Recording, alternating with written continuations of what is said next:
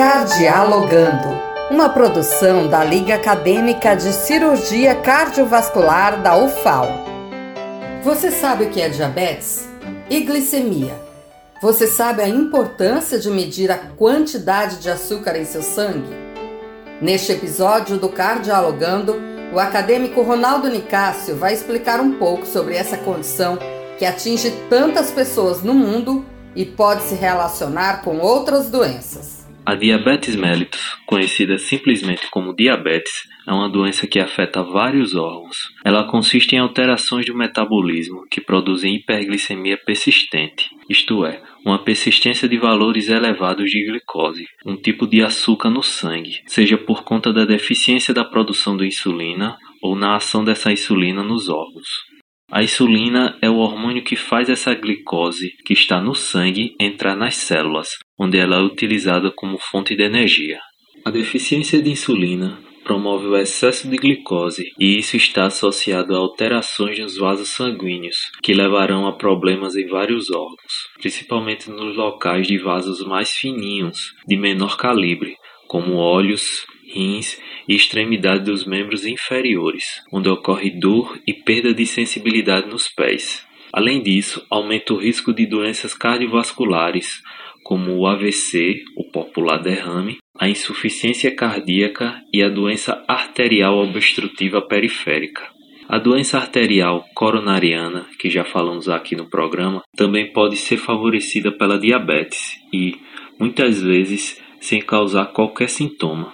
Outra doença frequentemente associada a diabetes é a hipertensão arterial ou pressão alta, que também já falamos e que reforça a predisposição às demais doenças cardiovasculares citadas.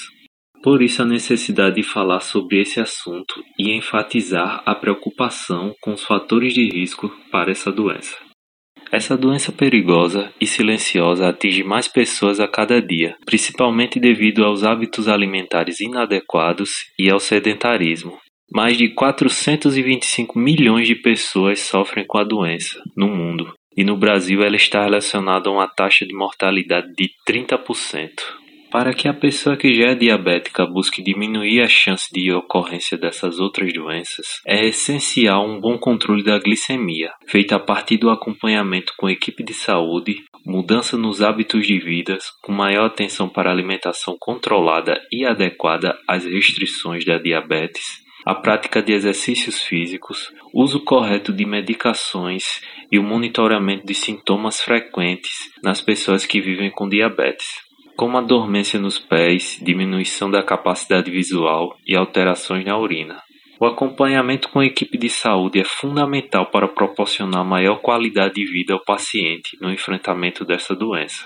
É importante seguir as orientações médicas e manter a regularidade nos atendimentos. Para os indivíduos não diabéticos, maiores de 45 anos, ou obesos, ou aqueles em sobrepeso de qualquer idade, deve-se fazer, de forma periódica, o rastreamento através de exames que medem o nível de glicose no sangue.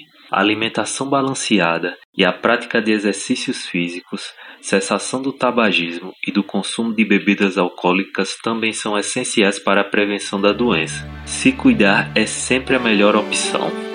Você ouviu Cardialogando, uma produção da Liga Acadêmica de Cirurgia Cardiovascular da UFAL.